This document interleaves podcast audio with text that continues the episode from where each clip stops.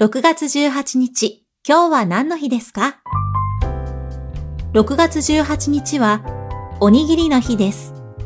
1987年に石川県の旧六世町、現在の中野戸町にある弥生時代の遺跡、杉谷茶の畑遺跡から日本最古のおにぎりが出土しました。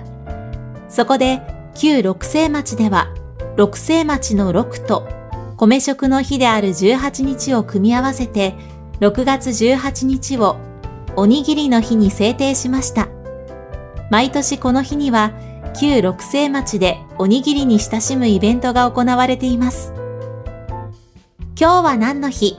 今日はおにぎりの日。ナビゲーターは私、有坂優里が務めました。また明日、お耳にかかりましょう。